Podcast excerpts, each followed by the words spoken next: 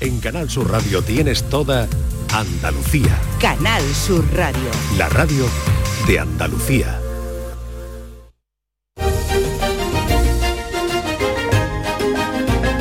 En Canal Sur Radio, Días de Andalucía, con Carmen Rodríguez Garzón.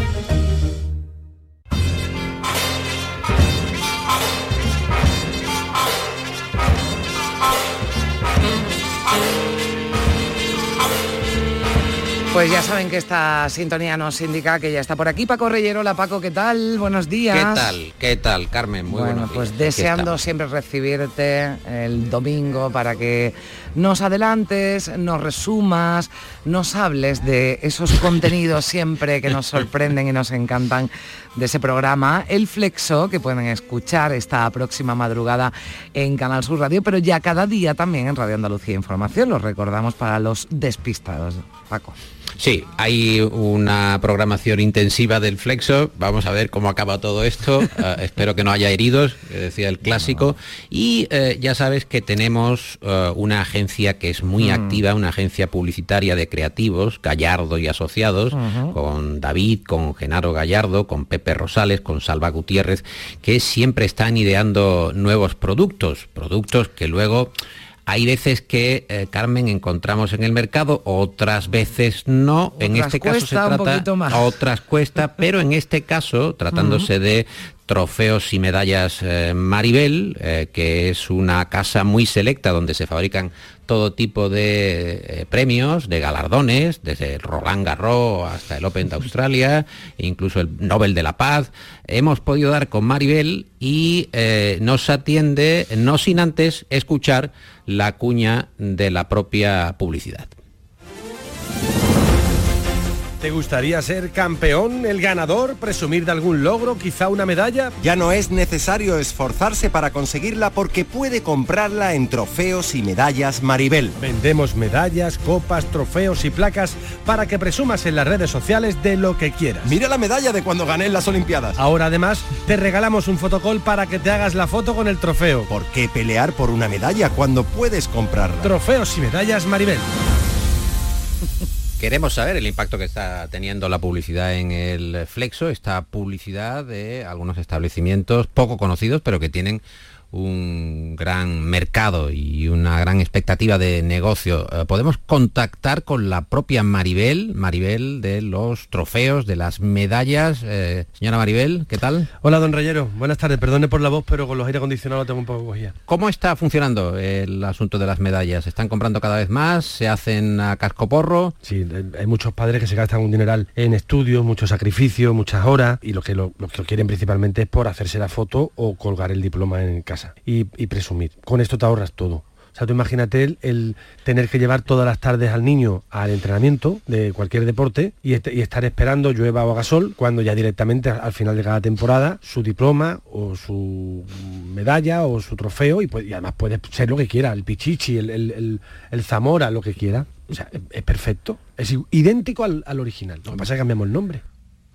Bueno, eh, oye, esto, Paco, creo que, que, contraviene todos los valores, ¿no? Que defiende el deporte, el de sí, el del esfuerzo, eh, la constancia, sí. todo, ¿no? O sea, un... Estoy de acuerdo, contraviene los valores, pero uh, hace una crítica muy aproximada de lo que realmente está sucediendo, que mm. muchos eh, quieren bueno, el claro. logro el postureo, por, el... claro, para parecer que. Entonces, bueno, Maribel ha encontrado un nicho de mercado. Hay que decir que a Maribel uh, la apoya en la sombra a su marido Paco, mm. uh, que está en el programa completo para aquel que quiera escuchar, aquella que quiera escuchar la entrevista, y el hecho de suministrar con un grado de perfección y de cutrez, hay que decir, mm. al mismo tiempo. Estas uh, medallas, estos trofeos, desde luego da mucho que pensar. Como da que pensar, por ejemplo, uh, la eh, reflexión, el análisis que mm. hace Juan Herrera eh, sobre la vuelta ciclista. Ah, sí. eh, ya sabes que Juan hace análisis sobre la actualidad,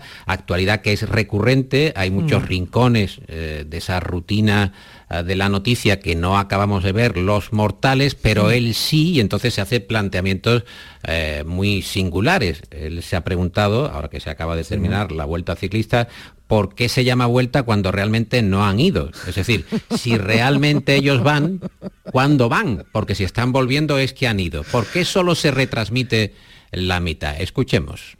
Lo cierto es que desde niño yo siempre decía, oye padre, ¿por qué vuelven si no han ido?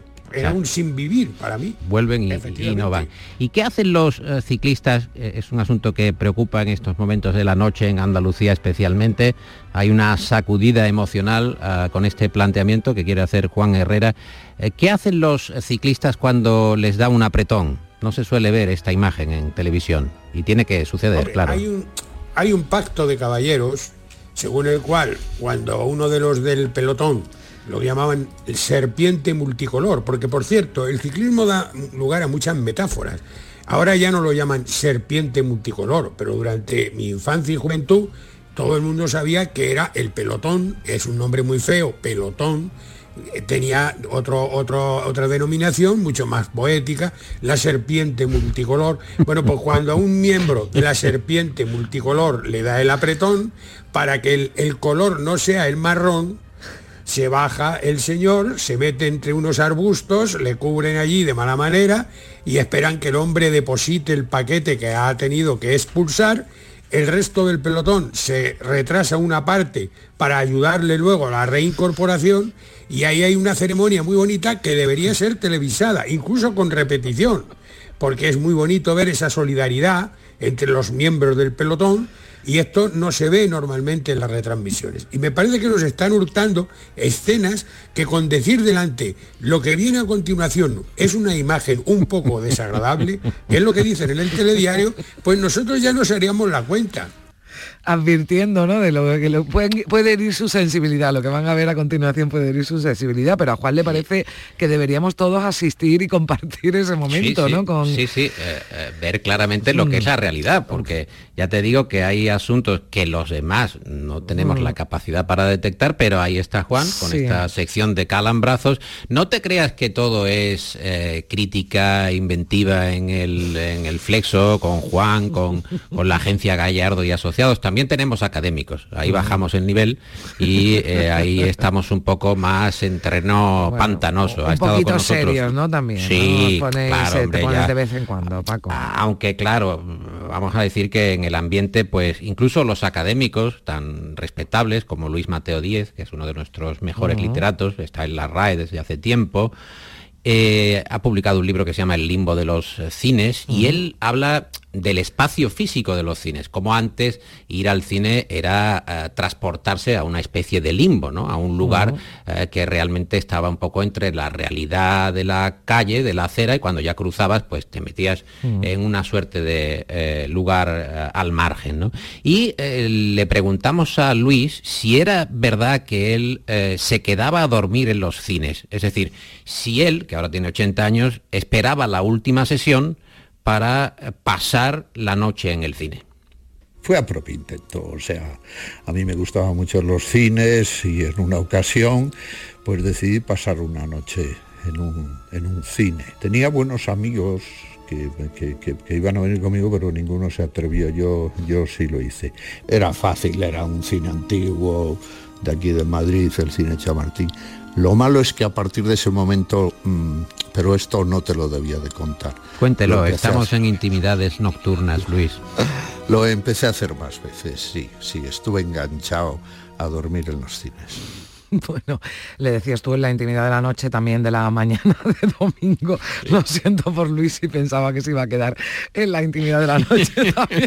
También, lo sabemos ahora. es un, truco bastante rastrero eso de que de que cubre la noche eh, el, propio espacio que tendría que estar reservado para mm. un poco lo, el secreto, ¿no? la culpa es nuestra aquí en Díaz Andalucía, que, es nuestra. Que llamamos a la puerta del flexo. sí, sí, pasan cosas verdaderamente insólitas como un académico confesando mm. que se va a quedar y se ha quedado repetidamente a dormir en los cines. Eh, bueno, ¿qué te parece si nos vamos a un poco de música de despedida? con el gran Aquile Togliani, esta música, Parlamos de Amor, que ya está sonando y que nos lleva directamente a pensar en un anuncio de colonia. Claro, Carmen. yo iba a decir, ¿de qué me suena esto? Pues sí, lo he visto en algo.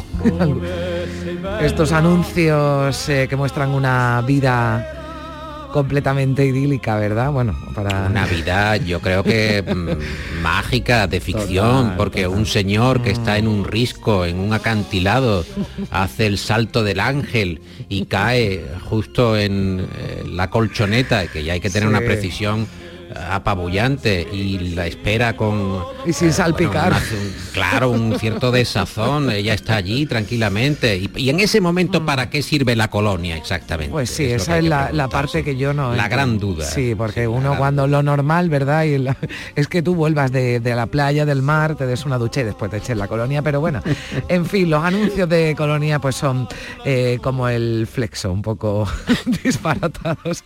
Y hay de todo, hay de todo Sí que hay de todo, trofeos y medallas Maribel, la vuelta ciclista y sus cosas escatológicas y, a- Sí. y las noches en el No, y luego eh, nos, nos hemos puesto muy serios porque tenemos tenido a Luis Mateo 10, ¿eh? Sí, sí, no sí, cualquier hay cosa. académicos, Eso, hay agencias de- subiendo, de, estamos publicidad subiendo. de Gallardo y Asociados y también académicos. Bueno, Paco Reyero, como siempre, un placer que nos acompañes aquí también un ratito en esta mañana de, de domingo. Que tengas un feliz día. Adiós. Para, para todos, para todos los oyentes, que vaya muy bien, Carmen. Adiós. Adiós. Qui sul tuo cuor non soffro più, parlami d'amore, Mario. So che una bella e magliarda sirena sei tu. So che si perde chi guarda quegli occhi tuoi blu. Ma che mi importa se il mondo si burla di me? Meglio nel gorgo profondo, ma sempre con te, sì con te. Parlami d'amore, Mario tutta la mia vita sei tu.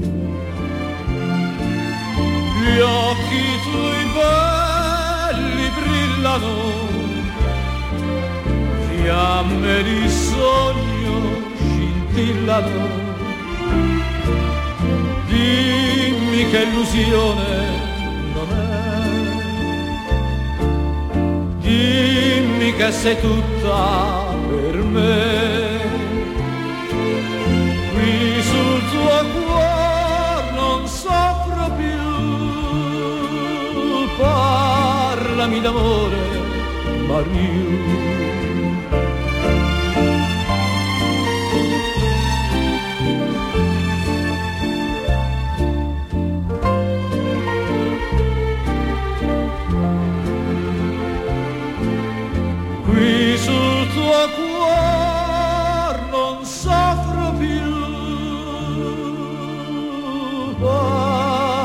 D'amore.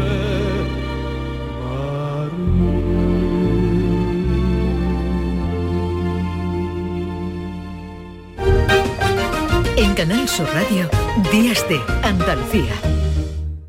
Felicidades a la fábrica de Coca-Cola en Sevilla que cumple 25 años, a su gente, a los que allí trabajan, que llevan ya 25 años refrescando la vida de una tierra tan calurosa como esta, provocando momentos de amistad, de diversión, haciendo lo que realmente es una leyenda en Coca-Cola, la chispa de la vida. Con la Agenda España Digital 2026 todos somos protagonistas de la transformación digital de nuestro país. Da igual si eres Edu, Judith o Aurelio, si tienes 20 u 80 años, da igual tu origen, si eres de campo o ciudad. Bienvenida a España Digital, aquí y ahora. Gobierno de España. Campaña financiada con los fondos Next Generation, Plan de Recuperación. Este domingo 24 de septiembre llega el segundo partido de la Liga Andaluza en Canal Sur Radio. Desde el Estadio Benito Villamarín, Betis, Cádiz. Pellegrini y Sergio González frente a frente. Y además, Las Palmas, Granada. Y toda la primera federación con atención especial al duelo Linares-Málaga. Te lo contamos todo desde las 3 de la tarde en la gran jugada con Carlos Gonzalo y Jesús Márquez. Síguenos en FM por Canal Sur Radio y también por internet en nuestra aplicación móvil y en nuestra web. Contigo somos más Canal Sur Radio. Contigo somos más Andalucía. Días de Andalucía. Con Carmen Rodríguez Garzón. Canal Sur Radio. Aquí seguimos 10 y 19 minutos de la mañana y nos eh, vamos a ocupar de un conflicto laboral eh, algo peculiar. ¿Qué le pasa, Primisant, qué les pasa a los modelos de la Facultad de Bellas Artes de Sevilla? Pues, bueno, ¿qué les pasa? Como a, muchas personas que quieren revisar em, sus condiciones laborales. Lo más curioso de este conflicto, que en vez de em, eh, hacer una reivindicación al uso, ellos, por su condición de modelos, están realizando una serie de actividades en la Facultad de Bellas Artes de Sevilla. Carmen, que es la única facultad en toda España donde todavía se utilizan modelos en vivo. Esto que supone que es un plus para los estudiantes, son muchos los estudiantes de Bellas Artes de muchos sitios, no solo de España, que vienen a la Facultad de Sevilla precisamente porque tienen esa opción de poder eh, dibujar, trabajar, aprender del natural. Y eso es lo que ha ocurrido durante muchos años. ¿Qué ha pasado? Que ahora mismo, de ser personal de la universidad hace unos años hasta hace poco, han pasado a ser, a ser una empresa externa quien gestione sus condiciones laborales. No se ha llegado a un acuerdo y en eso están. De hecho, la semana que viene van a seguir con una serie de reivindicaciones que pueden ir a más. Esto ha salido en todos los medios de comunicación de nuestro país, precisamente yo creo que por esa singularidad. Totalmente, por la singularidad que tiene su, trabajo. El portavoz de estos modelos es Cristian Carcereri. Cristian, ¿qué tal? Muy buenos días. Hola, buenos días. Bueno, cuéntanos qué es lo que, cuál es vuestra situación y qué es lo que reclamáis. Bueno, pues nuestra situación ahora mismo, como bien habéis explicado, una situación bastante eh, difícil porque la mayoría de la plantilla es una plantilla muy antigua, como bien, como bien, habéis dicho, llevamos muchos años trabajando, el que más llevará unos 30 años más o menos, el que menos 16, y actualmente pues estamos con un sueldo que no nos da para llegar a final de mes, unas condiciones laborales que la verdad que mm, de buenas tienen poco porque tenemos que estar pendiente todo el día por si hay sustituciones, no podemos buscar otro trabajo para compaginarlo. Nuestro sueldo va de los 600 a los 900 euros y además que las instituciones, como somos tan pocos y realmente en España no somos la única facultad de Bellas Artes que tiene modelo, pero sí la que tiene la plantilla más antigua, mayor número de modelos, pues hace que, bueno, que, nadie recoja nuestro trabajo y por lo tanto todo el tema de enfermedades laborales, seguridad social, cotización, pues no está regulado. Así que estamos en un limbo. Ya, y además es tremendo porque contaba Primi que vuestro trabajo es importantísimo para quienes están preparándose en la Facultad de Bellas Artes, pues que no es lo mismo, ¿verdad?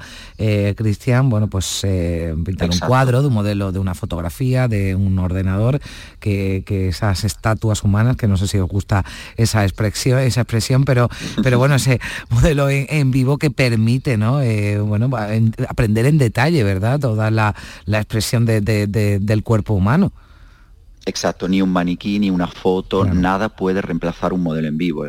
Además, por el tipo de trabajo que tenemos, los profesores en clase nos piden, por ejemplo, poner también de nuestra parte, ¿no? Mm. Es decir, nos piden algún tipo de pose concreta, nosotros somos personas, por lo tanto le ponemos nuestra esencia y el alumno tiene que aprender no solo a dibujar un brazo, sino dibujar cómo tengo yo el brazo colocado, cuál es la esencia del brazo de Cristian y no la esencia del brazo de otro modelo.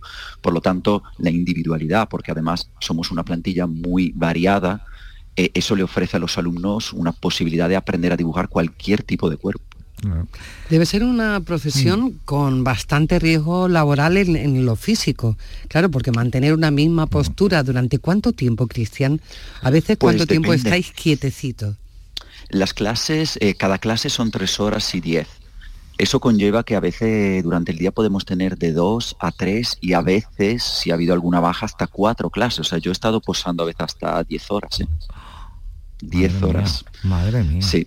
Y eso conlleva, yo tengo compañeros que, bueno, nosotros tenemos que estar bien preparados físicamente. La mayoría no son, somos, somos todos bailarines, además nos cuidamos mucho el cuerpo, la mente, porque estar tanto tiempo quieto, la verdad que es un reto. Yo siempre os, reto a vosotros, ahora no os veo, pero os reto estar en la posición en la que estáis eh, tres horas por lo menos. Imaginaros ¿Y qué piensas, Cristian? ¿Qué, ¿Qué hace? Pues depende, es decir, hago mucha meditación, mm. pienso también en mis cosas, bueno, pues ya después de tantos años, que ya son 16, pues ya tengo la mente como, a veces hasta consigo no dormir, pero sí consigo como relajarme tanto que, bueno, cierro un poquito los ojos, es un estado un poco de tranquilidad, ¿no? Es decir, meditación, realmente. Bueno, es increíble escucharte hasta 10 horas, eh, bueno, pues eh, posando quieto, ¿no? Porque claro, uno no puede cambiar ni mínimamente la, la, postura para que los estudiantes puedan, puedan desarrollar su trabajo. Bueno, es muy llamativo. Y eso conlleva... Claro, y, y, eso conlleva muchas enfermedades, como estaba diciendo. Tengo compañeros operados de cadera, de rodillas, y todo eso no se recoge en ningún sitio. Mm. Claro, porque además entiendo que quizás también nos dices que tenéis que cuidaros, eh, lógicamente, el cuerpo y la, y la mente, eso lleva asociado unos, unos costes también, que me imagino que tendréis muchas dificultades para cubrir con esos sueldos que nos hablabas de 600 a 900 euros, pero... Y no nos, claro, y, no nos reconoce ni siquiera que si yo tengo que ir a un especialista a hacerme una visita, no me lo consideran como un, un día, un día de no de enfermedad, pero sí que tengo que ir al médico, sino que encima pierdo dinero el día que voy al médico a hacerme una revisión. Eh, ¿Qué estáis haciendo? ¿Cuáles son vuestras protestas? ¿Estáis en, huelga? ¿Hacéis protestas además llamativas, ¿no? Muy llamativas porque ya de por sí, ¿no? El, propio, eh, bueno, las características de, vuestro trabajo eh, puede llamar muchísimo la, atención, pero aprovecháis también eso para, para visibilizar los problemas que tenéis. Exacto, nosotros queremos, bueno, para empezar, que todas las instituciones eh, valoren nuestro trabajo. Desde luego, la Facultad de Bellas Artes de Sevilla, el decano, los profesores, los alumnos, ellos sí nos valoran porque trabajan a diario con nosotros. Mm. Pero la institución de la Universidad de Sevilla, la empresa que es Serveo, claramente entre ellas pues acuerdan un cierto tipo de condiciones que para nosotros no son para nada positivas.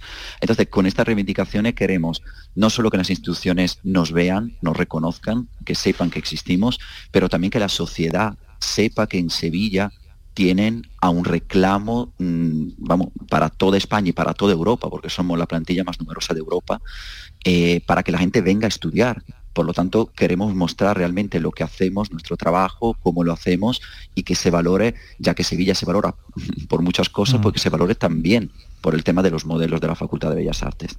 Cristian, hay, una, hay una realidad ahora tecnológica que no sé si también está entre vuestras reivindicaciones, el derecho a la imagen, porque antes el trabajo mm. en, la clase es algo que no salía del ámbito académico, pero ahora una imagen vuestra puede ir por el mundo y permanecer ahí para siempre.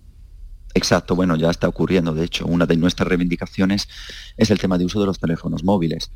Entonces, en ese sentido, nosotros entendemos que, bueno, que el mundo avanza y que probablemente algún profesor necesite otro tipo de modalidad, ¿no? De trabajar con modelo junto con una foto. Eso lo podemos entender. Pero lo que no entendemos es que se permita que ese tipo de trabajo se haga con un teléfono móvil cuando realmente cuando alguien me hace una foto con ese dispositivo, mi foto ya pierde el control, porque claro, hoy en día con la nube, con todos los ordenadores que están conectados, claro, eh, eso es incontrolable. Es, cierto que los alumnos eh, realmente están firmando un papel de compromiso de no divulgar esa foto, pero es que el problema es que es incontrolable, que hay cosas que se divulgan sin... Hoy, hoy en día, como todo está conectado, no tenemos control sobre esas fotos. Y entonces, bueno, nosotros le propusimos a la facultad un formato, pero la facultad lo rechazó y dijo que bueno que ellos tenían que mirar pues por, por el profesorado y sobre todo por las necesidades académicas de los alumnos. Y yo no creo que esto tenga que estar por encima de mi intimidad. Bueno, pues aquí quedan esas reivindicaciones, este conflicto al que también hemos querido dar voz aquí en, Canal Sur Radio. Cristian Carcereri ejerce de portavoz de estos trabajadores, de estos modelos de la Facultad de Bellas Artes de Sevilla. Muchísimas gracias. Te deseamos lo, Muchísimas mejor. Gracias. A ti y a todos tus, compañeros. Gracias, Primi. Gracias, gracias, un beso. Cristian, gracias, Carmen. Adiós.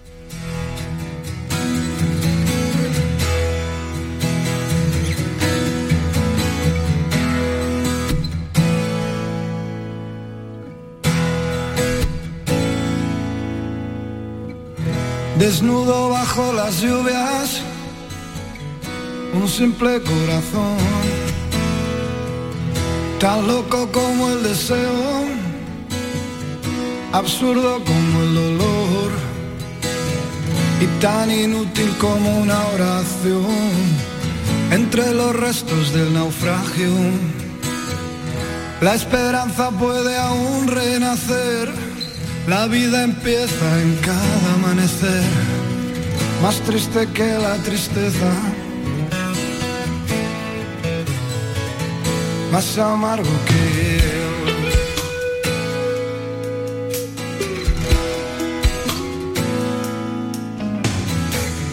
Pasa un siglo, un minuto y tanta desilusión Ácido como tus besos, veneno como tu amor.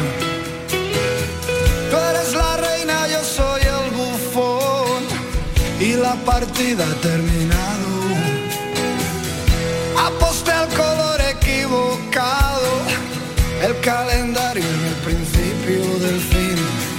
Esclavo de tu ausencia siempre, nacido para perderte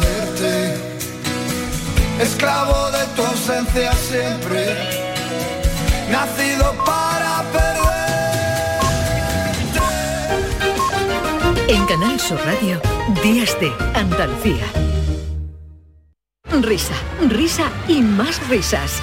Con humor ingenio, música en directo, entrevistas, gomberrada. Todo lo tienes en el show del comandante Lara y te esperamos esta noche después del deporte para que disfrutes de la radio más original y divertida. Venga, que te espero. El show del comandante Lara. Este domingo en la medianoche. Canal Sur Radio. Somos más Andalucía. Canal Sur Radio. Niño, tráeme algo fresquito de la nevera. Pero papá, si esto está más caliente que el queso de un San Jacobo. ¿Nevera rota? Aprovechalo. Las ofertas de verano de Tiendas El Golpecito y consigue por fin la nevera que mereces. Tiendas El Golpecito. Electrodomésticos nuevos, son y sin golpes o arañazos, más baratos y con tres años de garantía. En Alcalá de Guadaira y Utrera. 954-100-193. www.tiendaselgolpecito.es si estás cansado ya de tanto pagar entre gasolina, luz y ahora el tope del gas, venga, corre y llámame, que no hay tiempo que perder, nuestro petróleo es el sol y lo tienen que saber. Placas fotovoltaicas Dimarsa. Infórmate en el 955 12 13 12 o en dimarsa.es. ¿Entrenar en casa o en el gym a la vuelta de la esquina? Basic Fit está disponible para ti. Haz del fitness tu básico con seis semanas extra y una mochila. Hazte socio ahora. Quedan cinco días. Basic Fit. Go for it. Ver condiciones en basic-fit.es. A los que lo hacéis porque os gusta colaborar con los demás o porque has dicho, anda un kiosco de la 11 y te has animado a comprar un cupón para ver si hay suerte, vamos a todos los que jugáis a la 11. Bien jugado. Porque hacéis que miles de personas con discapacidad sean capaces de todo. A todos los que jugáis a la 11, bien jugado. Juega responsablemente y solo si eres mayor de edad. Aprendemos a leer para luego aprender leyendo. La lectura es la llave que abre las puertas del conocimiento, de la comprensión de las cosas es un hábito que nos lleva a lugares increíbles y a entender el mundo que nos rodea. Por eso, en este curso 2023-2024, la lectura tendrá un papel primordial en las aulas de Andalucía. Porque quien lee, entiende, y quien entiende, aprende. Junta de Andalucía.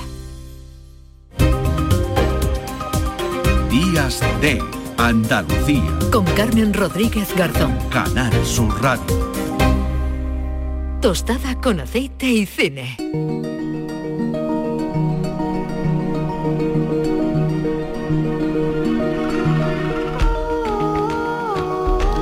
Diez eh, de la mañana y 33 eh, minutos. Hoy nuestro hombre del cine, Juan Luis Artacho, ha cogido la maleta. Bueno, hoy no, ya lleva allí creo que un par de días en San Sebastián, en el Festival de, de Cine. Hola Juan Luis, ¿qué tal? Pues te podría decir que mal, Carmen. Ya, pero, no. Iría bastante. Sí, ya se te nota en la voz que más no, no, no debes estar. No, no estábamos. Mal no, no debes tostada, estar. tostada de changurro y Ya, hongo. eso te iba a decir. ¿no? No, además estaba mirando, digo, voy a mirar el tiempo en San Sebastián. Digo, le estará lloviendo, pero nada, ni, ni eso. ni eso. 17 No, no, grados estoy viendo en San Sebastián, soleado. Un bueno, sol. pues. En fin, que, que buen tiempo, ¿no? También. Bueno, buen tiempo. Ya tenemos que quitarnos esto del buen tiempo que no llueva, que tiene que, que tiene que llover, pero bueno, que ya en el ya es un logro, ¿eh? Que en San Sebastián ya por estas fechas no, no te esté lloviendo. Bueno, y Sí. lo importante digo yo, ¿no? Que también estarás disfrutando del cine. Sí, la verdad que desde hace ya casi 20 años que, que vengo al festival es una alegría porque disfrutamos de buen cine, de, de- de buena comida y encima también sacamos proyectos ¿no? para el trabajo y es un- una fiesta para los que para los que amamos el cine y para los que podemos trabajar en lo que nos gusta. ¿no? Pues sí, eso está bien, eso también me uno, me uno a eso, Juan Luis, y además pues ya aprovechamos también tu visita, ¿verdad?, al Festival de San Sebastián para, para hablar de, de la edición de, de este año, que vamos a empezar con lo que de lo que menos se habla, ¿verdad? Porque ya, ya hablaremos también de, de ese documental, ¿no? De, eh, de Jordi Évole que casi que está ocupando eh, todos los, los titulares. Pero, pero vamos a comenzar, ¿verdad, eh, Juan Luis, con la con la película inaugural, con ese reconocimiento a, a- bueno, yo sé que a ti te gusta mucho, ¿no? Miyazaki, y, Sí. y leo por aquí que, que hablan de, del Chico y la Garza, ¿verdad? Que es la película inaugural como la nueva obra maestra. O sea, este, cada vez que crea algo es una nueva obra maestra, ¿no? Algo así, ¿no? Bueno, los que siguen la sección, lo- los, oyentes saben de mi pasión por este director japonés, Sí. octogenario, que parece que se retira otra vez, eh, pero dice que está creando una nueva. Ojalá, ojalá llegue a hacer otra, pero con la lentitud, con la artesanía con la que él hace estas películas de animación será difícil, pero Mm. ojalá. Ha tardado 10 años en hacer este El Chico y la Garza, que se presentó en, eh, la presentó discretamente sin, sin mostrar ni un tráiler en, en julio en Japón. Y si te parece escuchamos un poquito el sonido de la, de la película.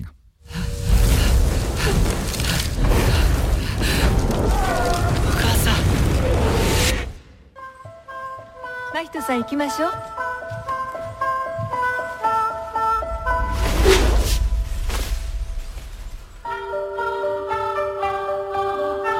Bueno, no nos hemos enterado, tú ahora nos cuentas de que... de que Sí, bueno, no, este no hay todavía y la, tráiler. y la Garza, no hay tráiler en, en español ¿no? No, todavía. y él es tan detallista con esto. Han tenido muchos problemas en el festival, que es la película inaugural del festival, con esta despedida o casi despedida de Miyazaki. Eh, han tenido muchos problemas porque él se iba a conectar en directo en la gala para iba a recibir el premio Sí. Donostia eh, eh, por bueno por su trayectoria no se conectó no había no llegaban a un acuerdo de las imágenes que podían poner bueno una persona mm, muy celosa de su trabajo que si tarda Ya. 10 años en prepararla pues tampoco le gusta Claro. que, que pongan cualquier cosa y ha sido un poco complejo, eh, digamos, la, la promoción de este premio y de la película aquí. Pero yo que la pude ver ayer, eh, también es verdad que siempre decimos genios, obras maestras con una facilidad tremenda, pero esta cuando llega, pues habrá que inventarse otras palabras. Eh, una película prodigiosa, realmente como el testamento me ha recordado a mí de los grandes directores, de, de- de John Ford con Siete Mujeres, o de John Huston con, eh, con Dublinese. Bueno, te recoge un poco esa esencia de la vida que te va destilando en cine, en toda su sabiduría, y te hace una fábula humanista, como están todos los temas que él siempre ha tratado, del antibelicismo, la ecología, el feminismo, el amor, la lealtad, pero mm, aquí ya con una como una especie de incomprensible claridad, porque es una película muy abstracta, muy difícil de seguir, no es una película fácil ni sencilla, pero de una belleza que hasta duele y mm, se estrena el 27 de octubre y espero que todo el mundo vaya corriendo a ver esta mm, película luminosa y a la vez con esas sombras que tiene la vida, que sabe contar con ese mundo de fantasía y de realidad a la vez mezclado en uno y en otro que no sabes dónde está, como también puede ser a veces la vida, como solo lo ha sabido hacer el, el maestro Miyazaki. Así que este milagro de película El chico y la garza. Bueno, pues que ya- ha inaugurado el Festival de San Sebastián. Escucha, hay que ir eh, con la... mm, Bueno, eh, iba a decir, si es eh, abstracta, es complicada. Si tú ya me dices a mí que es complicada, yo ya me preparo, ya ese día eh, desecho todo. lo Bueno, que no, no que- es, hay, hay, hay que seguirlo a través de las imágenes, de la propuesta realmente visual Hmm. y, y dejarte llevar por lo que sientas, por la película Hmm. y a veces no por lo que te están diciendo las frases o lo que ves, que, que a veces es muy, muy un poco surrealista incluso, ¿no? Pero em- em- emotivamente tu, piel y tu corazón te, te va, te va a llevar por el camino que yo creo que quiere contarte de, de la novela en la que está basada esta historia que se llama Cómo vives Hmm. y es un poco eh, una continuación de su película anterior que es El viento se levanta, que, terminaba con un verso de, Paul Valéry que decía hay que intentar vivir. Pues aquí yo creo que él te explica cómo entiende él que hay que vivir la vida y, vivirla intensamente. Bueno, eh, hablando de vivir intensamente, ¿no? Nos vamos con la con la siguiente película. Ya estamos en la sección oficial, ¿verdad? Del, del Festival de, de Cine de, de San Sebastián, al que llega Isabel Coixet. Pues sí, no, no, vamos a una película que todavía no se ha estrenado, se estrenará eh, creo que pasado mañana, que es Un amor de Isabel Coixet.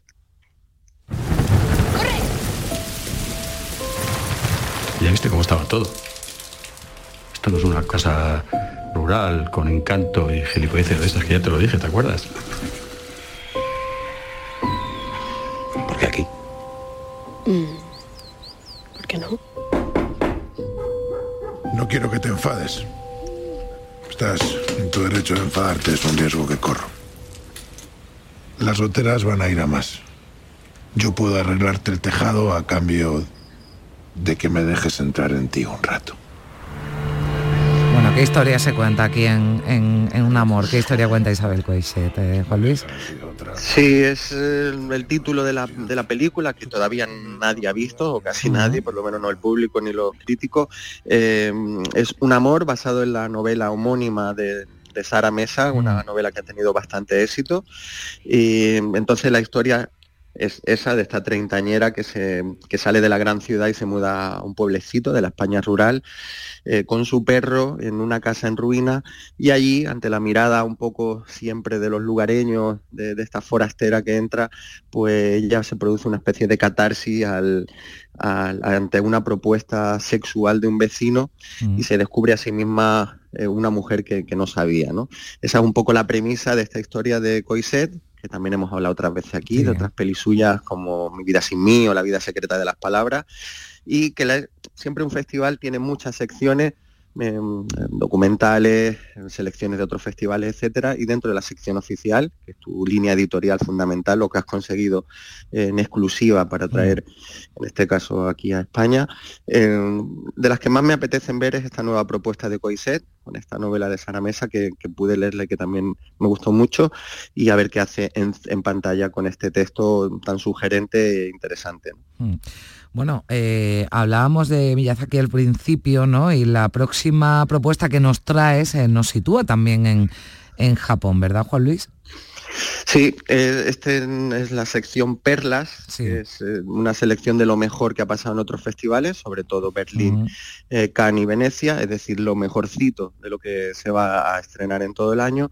Y nos vamos con el director alemán Wim Wenders y su propuesta Perfect Days. この世界は本当はたくさんの世界がある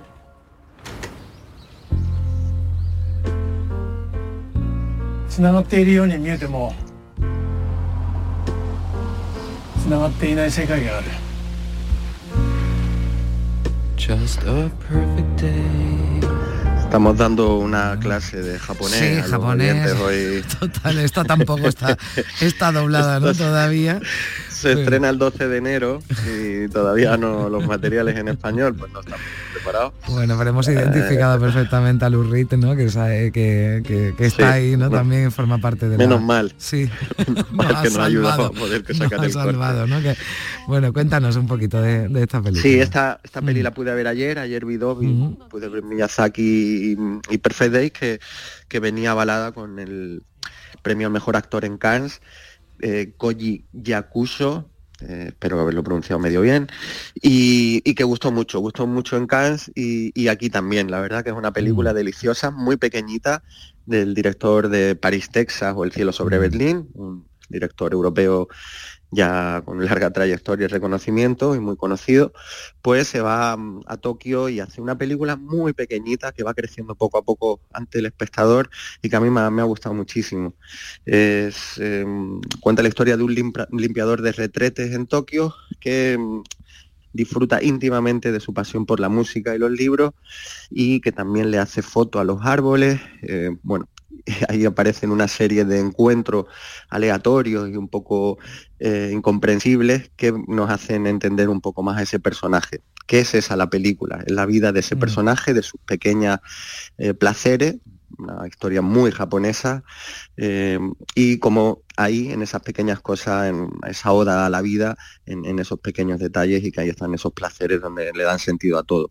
Pues ese retrato de este personaje tan estupendo y delicado es eh, la propuesta de, de este también director mayor que empieza a poner la mirada en estos detallitos y en estas cosas pequeñas que a veces no, no estamos tan atentos, como también ha hecho Miyazaki con su película, y darnos las claves de, de dónde está, dónde puede estar la felicidad. ¿no? Bueno, pues hemos hablado de la película inaugural, de, también de la de Isabel Coixet, que forma parte de la sección oficial, de esas perlas también, con Perfect Days, y claro, eh, es que no podemos eh, aislarnos la polémica. de la polémica, ¿verdad? Y casi que el Festival de, Cine de San Sebastián, casi que no se habla de otra cosa, ¿no? De ese documental que está eh, fuera de, concurso, eh, No me llame, Ternera de, de Jordi Évole. Nosotros cuando, cuando nos encontramos películas, porque hemos proyectado ya bastantes películas sobre lo que ha ocurrido en nuestro país, fundamentalmente buscamos que sean películas dialécticas. En estas películas Alberto Moyano decía que él como periodista pide primero que estén bien hechas, que tengan un rigor profesional, y luego pide dos cosas que a mí me parecen fundamentales. Y son, uno, que haya contexto, y dos, que el entrevistador sea capaz de hacerle preguntas incómodas, incluso que les lleven un poco al límite a ese señor que de alguna forma es un delincuente o un asesino, de alguna forma alguien que ha, que ha estado fuera de la ley. Bueno, este que escuchábamos, eh, Juan Luis, era eh, José Luis Rebordino, ¿no? Sí, director del Festival de San Sebastián, que, bueno... Le no- preguntaban por esto, ¿no? Que era inevitable. Efectivamente, claro, es un- documental entrevista, Mm. quizá lo menos cinematográfico del todo el festival es de lo que más se está hablando, de esta docu- documental entrevista a, a Josu Ternera, a este asesino de ETA, y, y bueno, sobre todo ha creado mucho revuelo porque hubo días antes de que empezara el festival una carta firmada por mucho, muchas víctimas del terrorismo exigiendo que no se proyectase eh, este documental porque podría blanquear a ETA. Bueno, el, el director del festival y, y todo el festival pues mandó también una respuesta diciendo que habría que esperar a verla para dar esa para decir eso de blanqueamiento que él entiende que no y solo pone em, en la sociedad una entrevista a alguien que es cierto que ha hecho mucho daño pero que, hay libertad de expresión y que, que es necesario escucharlo Eh, bueno, decía aparte- Rebordino, ¿no? También, de- claro, decía, dar la palabra a alguien, pues no es darle la razón. Creo que tenemos otro fragmento de, de- de esa declaración. En el Festival de San Sebastián nosotros lo que intentamos siempre fundamentalmente es que aparte de otras muchas cosas, porque se proyecta cine para el puro divertimento, se proyecta cine para, para hacer negocio, ¿no? El cine es una industria, siempre intentamos también que sea un lugar de encuentro, ¿no? un lugar donde intercambiar experiencias, donde hablar de los problemas que de alguna forma eh, nos preocupan a todos, preocupa a la sociedad. ¿no? Y en el caso del País Vasco, obviamente la violencia de ETA, que afortunadamente acabó hace ya muchos años, eh, es un tema importante. Es muy difícil de entender cómo pudimos vivir tantos años con esa violencia terrorista, eh, de alguna forma que nos determinó, que trajo mucho dolor a muchísima gente y que de alguna forma determinó a toda la sociedad. ¿no? Bueno, pues eh, no me llame ternera, se llama así porque en un fragmento, ¿verdad? En el tráiler lo podíamos ver, le dice eh, bueno, pues este asesino, ¿no? Etarra le dice a Jordi Évole, eh, puedes llamarme como quieras, pero no me llames yo su ternera, ¿no? O sea, no... sí. sí, mm, bueno, a mí justo hoy leía unas declaraciones de ayer de Rebordino como muchas otras víctimas del mm. terrorismo se han acercado a él diciendo que deberían poner esta entrevista en, todos los, en todas las escuelas vascas. Bueno, hay muchas opiniones, es un tema muy delicado, evidentemente, y, pero bueno, ahí, está, ahí, está, y nosotros es necesario que un festival de cine lo, promueva, ¿no? Mm. Promueva títulos como este que, dan que hablar y que dan que pensar mm. y, me parece importante y necesario. Bueno, pues Juan Luis, te dejamos, eh, ve cogiendo material para tu trabajo, para tu trabajo aquí también con nosotros. Y bueno, pues la, la semana que viene volvemos a hablar. Te llevo y te llevo una botella de chacolí. Bueno, pues mira, eso se agradece. Disfruta de, de, San Sebastián y del Festival de Cine. Un beso fuerte. Un beso muy grande, Carmen. Hasta luego. En Canal Sur Radio, Días de Andalucía. Este domingo 24 de septiembre llega el segundo partido de la Liga Andaluza en Canal Sur Radio. Desde el Estadio Benito Villamarín, Betis, Cádiz. Pellegrini y Sergio González frente a frente. Y además Las Palmas, Granada y toda la primera federación con atención especial al duelo Linares-Málaga. Te lo contamos todo desde las 3 de la tarde en la gran jugada con Carlos Gonzalo y Jesús Márquez. Síguenos en FM por Canal Sur Radio y también por internet en nuestra aplicación móvil y en nuestra web. Contigo somos más Canal Sur Radio. Contigo somos más Andalucía. Canal Sur Radio. Los guerrilleros, tapicería y colchonería en Utrera, a precios de fábrica. Cheslong de 3 metros con asientos extraíbles, cabezales reclinables, canapé, dos puff, cojines decorativos de regalo y telas antimanchas a elegir antes 899 euros y ahora solo 499 euros. Sí, sí, has escuchado bien, 499 euros. Y por un euro más televisor LED de 32 pulgadas de regalo. Estamos en Utrera, carretera Carmona número 15 en Utrera, Sevilla. Entregas en 48 horas. Los frigoríficos del ahorro, los frigoríficos Nevir. Selección de frío con motor inverter para bajo consumo, enfriamiento rápido, silenciosos. Sí, sí, frigoríficos Nevir, en blanco o inox, puertas reversibles. Ya lo hemos dicho, somos los frigoríficos del ahorro. Nevir, en las mejores tiendas. Este lunes, a partir de la una de la tarde, llega el análisis de la actualidad en la jugada de Sevilla de Canal Sur Radio. En directo desde el restaurante Nao, cocina de vanguardia en las setas de la Encarnación y terraza en la azotea. Restaurante Nao, en la Plaza de la Encarnación número 5. Vistas espectaculares. Si mezclas Andalucía, el fin de semana y la radio Sale gente de Andalucía. Disfruta de un programa en el que sentimos Andalucía a través de su gente, en el que nos dejamos seducir y nos enamoramos de una tierra repleta de tradiciones, de una gastronomía de bandera y de un patrimonio fascinante. Y todo a través de su gente. Gente de Andalucía, los sábados y domingos desde las 11 de la mañana, con Pepe da Rosa. Canal Sur Radio. La radio de Andalucía. En Canal Sur Radio Días de Andalucía con Carmen Rodríguez Garzón. Compás.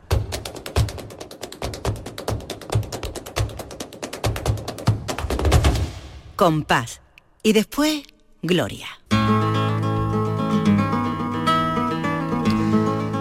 A esta hora ya saludamos a nuestra querida Lourdes Galvez. ¿Qué tal, Lourdes? Muy buenos días. Hola, Carmen. Buenos días. Vamos a hablar de los tablaos flamencos porque eh, se ha creado, han creado nueve tablaos sevillanos, Tablas, que es la primera asociación de tablaos flamencos de Sevilla. Una iniciativa que surge para potenciar una industria cultural que, fíjense, atrajo el último año a un millón y medio de espectadores, solo en Sevilla. Esto nos contaba su presidente que se llama Kurt Grosch. Ofrecer un flamenco de calidad. Segundo, es ofrecer una plataforma para los propios, propios artistas de desarrollarse artísticamente sobre el, el tablao. Y tercer objetivo, obviamente, es aumentar la facturación. Bueno, pues tienen esos objetivos los tablaos flamencos de Sevilla que se han unido y que además quieren impulsar la marca Sevilla Capital Mundial del Flamenco. Claro, y a raíz de esto yo te dije, Lourdes, pues vamos a hablar de los tablaos, ¿verdad? Claro, que tienen muchas historias, muchas historias, los nombramos muchas veces porque muchos artistas han comenzado en, en tablaos flamencos a, a cantar, a bailar, pero hay tablaos que tienen solera, que tienen mucha, mucha historia. Los tablaos son muy importantes, Carmen, Mm. porque recogen la herencia de los cafés cantantes, que fueron aquellos primeros establecimientos que a finales del siglo XIX florecieron por toda España, especialmente en Andalucía, donde se hacía flamenco y donde el público tenía oportunidad de ver en directo flamenco y los propios cantaores, bailadores, guitarristas aprendían unos de otros, porque eh, era la mejor manera de, de aprender y porque no estaban los medios que tenemos hoy, ¿no? Entonces lo- los cafés cantantes fueron, fueron muy importantes, quizás fueron el germen y donde se fueron configurando un montón de palos y de estilos que están eh, asentados hoy tal y como se fueron configurando en aquella época. ¿no? Entonces los cafés cantantes aunque fueron tan importantes para la historia del flamenco, socialmente no estaban muy bien vistos. Eh, tenían Eran sitios, digamos, eran sitios de, perdición, fama, ¿no? eran sitios de, de pelea, eran sitios donde había prostitución en algunas ocasiones. Entonces había eh, una, una parte de la sociedad que los condenaba y los veía, los veía muy mal y entonces hubo muchas corrientes que, que quisieron acabar con ello y que finalmente lo lograron, ¿no? Con sus ordenanzas y con su, con su ley en la mano, lograron cerrar los cafés cantantes. Y ahí es donde aparece la figura del tablao. El tablao eh, recoge toda esa herencia, se especializa en flamenco y eh, bueno, uno de los más antiguos de España es el tablao Villarrosa, donde allí el que mandaba era don Antonio Chacón y que cantaba así. Ay,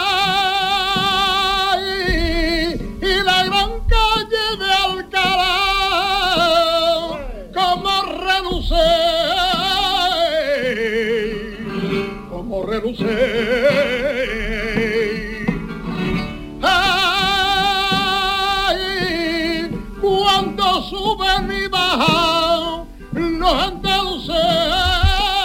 La gran calle de Alcalá, cómo reluce cuando suben y bajan los andaluces, porque llevaban en sus trajes esos adornos brillantes, esos alamares, esos caireles, que son típicos de, de los ro- de las ropas de- del siglo XIX, de los hombres, de los majos, y eso es lo, lo que alude la letra.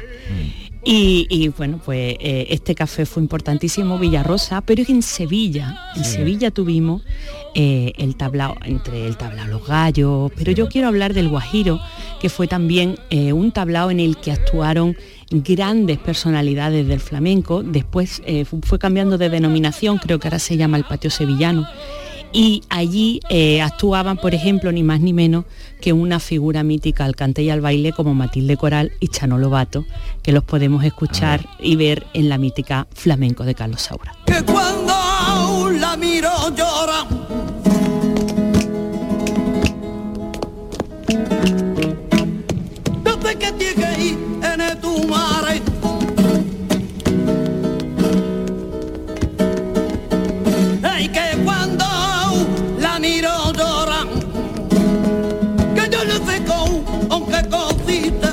Qué grandes los dos, qué grandes. Además el baile es tan importante en los tablaos porque quizá para el público menos entendido es lo que más le llega, porque Ah. bueno, el cante puede ser un poco más, eh, no sé, un mundo más críptico, mientras que el baile pues es accesible a todo el mundo, ¿no? Esa belleza plástica que tiene el baile. Y, y bueno, luego en Málaga tuvimos también un tablao muy importante que fue la Gran Taberna Gitana. Ahí, bueno, pues muchos grandes artistas triunfaron, pero me quedaría con Sí. un jovencito que venía de la isla de, de San Fernando, con muchas ganas de aprender, que lo llevaba Miguel de los Reyes en su espectáculo y que después sería todo un mito, camarón de la isla. Limpiaba el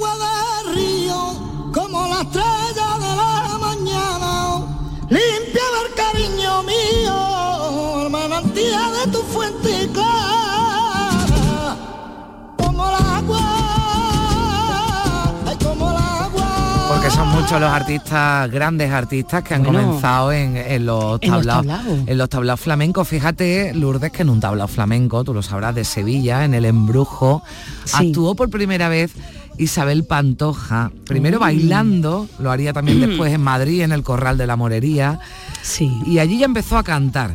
Y así, 50 años después, la tonadillera sevillana está de gira para celebrar ese aniversario y anoche iniciaba esa gira en su ciudad, en el Estadio de la Cartuja.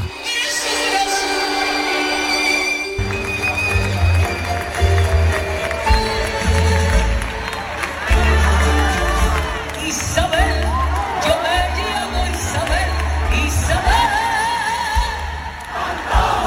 Bueno, pues este es el sonido del Estadio de la Cartuja anoche, eh, donde la tonadillera sevillana comenzó su gira para celebrar 50 años, 50 años en, los- en los escenarios. Así que eh, Lourdes Galvez con Isabel Pantoja nos vamos a despedir. Te mando un beso muy fuerte. A Lourdes. Hola Lourdes. Sí, no me escuché, he dicho un no besazo fuerte, Ah, pues un no te hemos escuchado. Zapico, no me la corte, que todavía no me había despedido. Bueno, un beso fuerte, Lourdes, gracias. Y gracias a ti. todos, gracias a todos por acompañarnos con Isabel Pantoja, como decimos, nos despedimos hasta la próxima semana. Ha sido un placer acompañarles este domingo y durante todo el fin de semana. Sean felices. Adiós.